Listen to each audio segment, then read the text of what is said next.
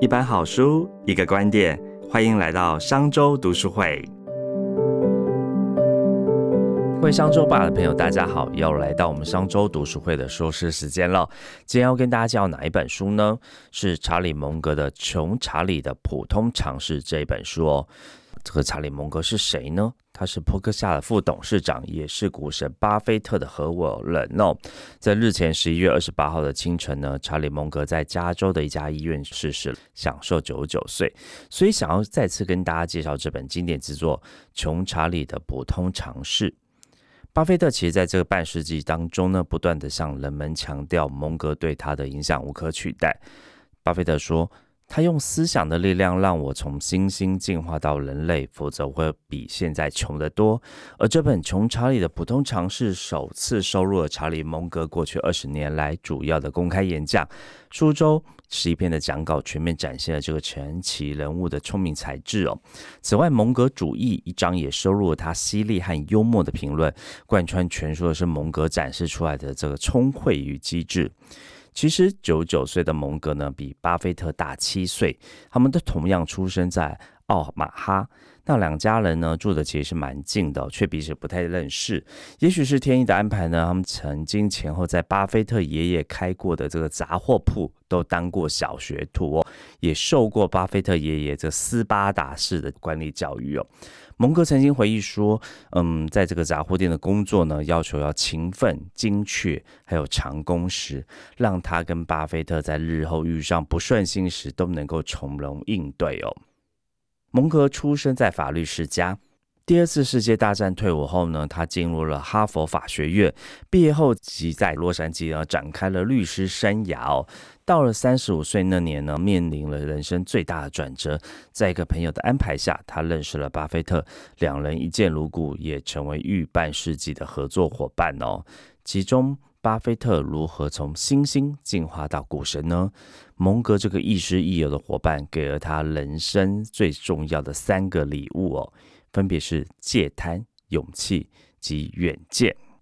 我们来聊第一样礼物——戒贪。虽然惺惺相惜，但一开始的时候呢，蒙格的投资思维就给巴菲特非常大的冲击哦。因为巴菲特一直谨守格拉汉学派崇尚的烟屁股哲学，也就是说，再好的标的呢，一定要等到价钱低到不能再低的时候才能够买进。出多时再来大捞一笔哦，就像这个烟的屁股一样，要把它抽到最后干干净净哦。，OK，那烟屁股哲学背后其实它的代表是什么？也就是贪念作祟呢？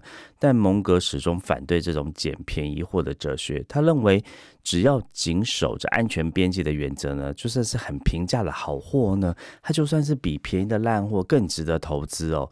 你要扩张，就必须找出价格合适的伟大企业。巴菲特承认呢，自己的确是蛮挣扎的。最后，因为现实也让巴菲特站在蒙格这边哦。因为在一九七零年代呢，巴菲特当初低价买进来的这些烟屁股公司呢，像是波克夏的纺织厂，在这个国外廉价的纺织品的竞争之下呢，面临官场啊、裁员风暴啊，在求售无门的状况底下，最后也只得结束亏损多年的纺织制造。因为在一九七零年代的初期呢，美国的中产阶级崛起。股市非常欣欣向荣，巴菲特不得不承认，蒙格把我从格拉汉的局限理论当中呢拉了出来，也扩大了我的视野哦。从此呢，巴菲特就像打通投资的任督二脉一样，戒掉了捡烟屁股的习惯，扑克夏的规模也就开始了快速成长。这五十年来，巴菲特口中会下金蛋的这些金鸡，包括像是死斯糖果啊、可口可乐，这些都不是烟屁股的股票哦。追求价值而非价格，这个概念也就成为波克夏文化的基石。那第二样礼物是什么呢？也就是勇气。在巴菲特自传《雪球》当中，作者呢艾斯利斯洛德他就认为说，巴菲特很害怕冲突，闪躲是他的本能。如果有人像他的母亲这样对他发作，他就会像猫一样的溜走。但是我们来看看蒙格，其实他具有法学的背景哦。凡事一定要反过来想，这句话其实蒙格常常放在嘴边哦。有着一身反骨对权威说 no 的勇气跟能力，因此呢，在处理这个经营纷争的时候呢，蒙格总是能够适时的捕捉巴菲特的缺点哦。最经典的战役就在一九九一年的所罗门丑闻这件事情上面呢。当初伯克夏靠着蒙格度过公司成立最大以来的这个危机哦。因此，我们把时间回到一九八七年。因为呢，有人的请托，伯克夏以七亿美元取得所罗门兄弟公司百分之十二的股份哦。当时的所罗门是华尔街资产第二大的金融机构，资产规模仅次于花旗银行，在这个债券利差市场可以说是呼风唤雨哦。原本巴菲特的规划是买进所罗门后呢，希望蒙格分身去管其他公司，但蒙格似乎闻到臭钱即将爆发的味道哦，就请缨留刃，表示说：“诶，这个所罗门可能会惹上大麻烦哦，会大到同时需要我们两个一起来处理。”果然，一九九一年的夏天。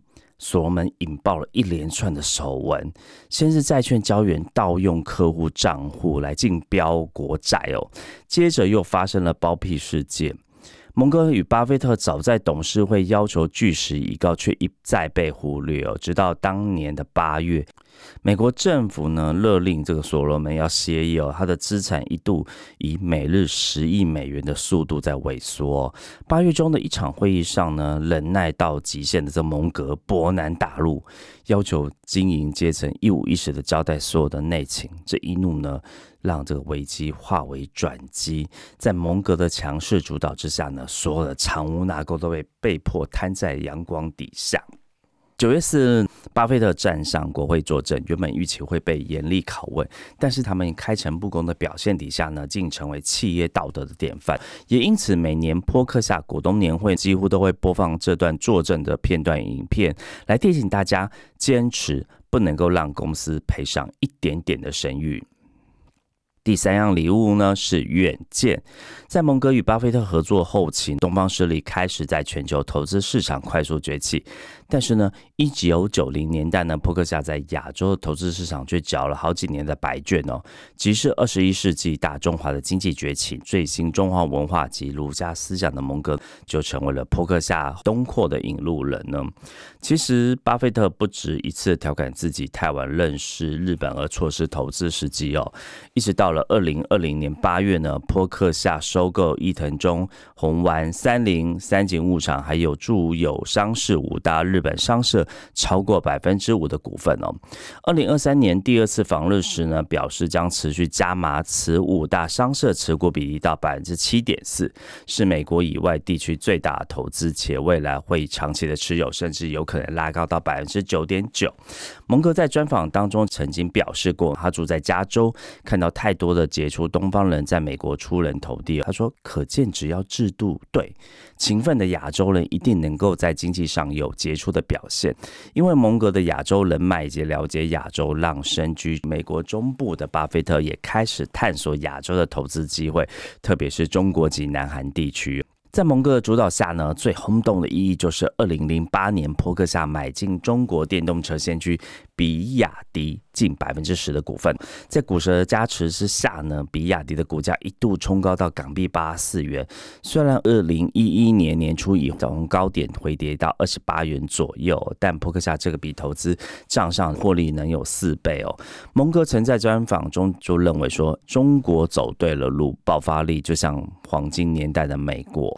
那就算把巴菲特或扑克下从蒙哥人生当中拿走呢，蒙哥其实也会是一个非非常杰出的。投资家哦，在担任波克夏副董事长之前呢，蒙格自己就曾经创立过投资公司，经营十四年下来呢，年化报酬率高达百分之二十四，哎，与波克夏相比，其实毫不逊色。所以就算是蒙格自己独立创业呢，其实也可以让他自己成为独霸一方的投资大师哦。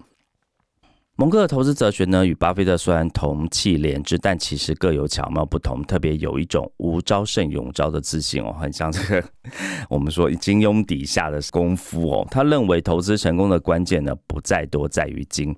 不论是选股或下注买股呢，都是贯穿此一个逻辑哦。在这个逻辑之下，我们来聊聊有五种重要的投资哲学。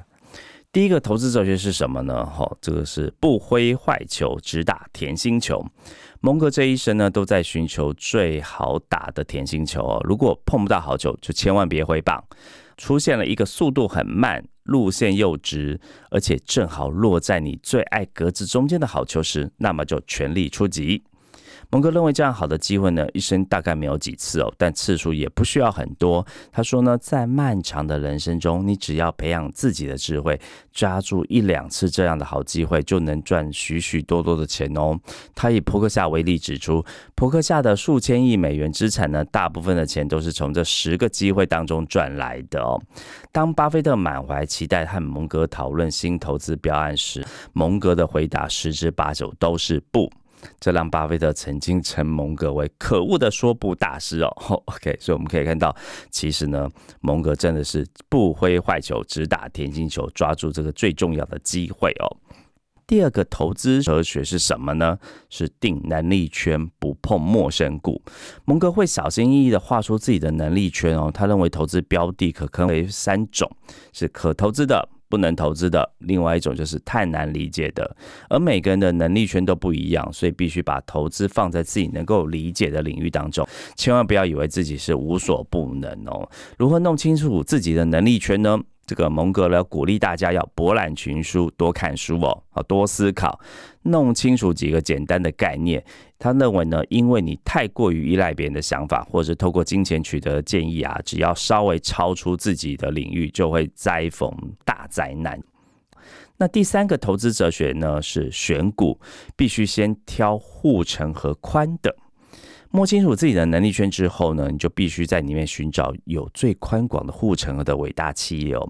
优秀公司拥有很深的护城河，而且要不断的加宽，就可以为公司带来可长可久的竞争优势。投资人心中永远都要记得。真正有宽广护城的企业是具有高定价能力的公司。那这样是蒙格就认为呢，迪士尼乐园就符合这个条件。他说呢，去迪士尼乐园玩呢，不仅是小孩子很开心，对整个家庭呢都是一个很特别独特的经验呢。就算迪士尼把这个门票价格提高很多呢，游客人数依然还是可以稳定的成长哦。所以说呢，即使呢你提高了产品的售价，市占率也不会缩减，这才是真正的护。城河符合这样逻辑的呢，还有像是波克夏高持股的十斯糖果啊、可口可乐啊、吉列刮胡刀等等。那第四个投资哲学是什么呢？是找复利机器，长报好股。选完股票后呢，蒙格最喜欢的投资是大量且长期的持有，他称为坐等投资法。他指出呢，这种方法的好处不少呢，交易成本低呢，听到的废话也少了哈。蒙格认为呢，股价合理的卓越企业呢，胜过股价便宜的平庸企业。即使有一些股票价值是账面价值的两三倍，但其实也是非常便宜哦。最显著的例子就是可口可乐哦。扑克夏一九八八年呢买进了可口可乐，按照当时的传统的标准，这一档股票其实不是很便宜哦。哦，华尔街那时候已经认为说，诶，这档股票已经很优秀，但是这个价格已经高到顶点了。如果回头来看，从一九八八年以来，可口可乐的股票股价已经涨了百分之六百耶，年化报酬率百分之二十五，但是这个破克夏它一股都没有抛售。那第五个投资哲学是学习多元思维模式。这个蒙格他还特别强调，这个世界很复杂的，因此我们不可以只用一个专业就有以为可以解决世界上所有的问题哦。分析一个投资标的的成长潜力呢，不能够只重视量化数字，而必须要去分析市场上所有的交互影响的因素哦。蒙哥认为说，应该必须要学习。重要学科的重要理论，他把这个称为叫做多元思维模型，也就是他所重视的普世智慧或者是普通常识哦。所以，我们这本书才叫做《穷查理的普通常识》。你必须拥有各种模型，必须弄清楚各种相互关系以及其间的效益哦。这个就是蒙格一再强调投资智慧的秘密在哪里哦。今天很快的短暂跟大家分享蒙格的智慧，所以蒙格有一个美称叫做“会走路的字典”。我们可以看到他读书很多，还有知识的健身之广哦。穷查理的普通常识呢？这本书不只是在谈投资哲学，我自己认为说，它更多的其实是在谈关于人生的思考、知识架构、价值观，甚至连这个心理学的面向哈都非常的多元。相信任何读者呢，其实你在这个当中呢，都能够去体会、学习，并而深深去实践，迈向成功人生。好的，今天的说书就到此为止，感谢收听。另外，跟听众分享一个好康，上周 CEO 学院推出企业读书会方案。如果您的公司希望透过读书会来促进共识及学习，引领团队成长，欢迎收看下方资讯栏，将有专人规划企业读书会，为您打造学习型团队。如果是使用 Apple p a r k 收听的朋友呢，也欢迎到评论区留下五星好评跟您的感想。我们下次见，拜拜。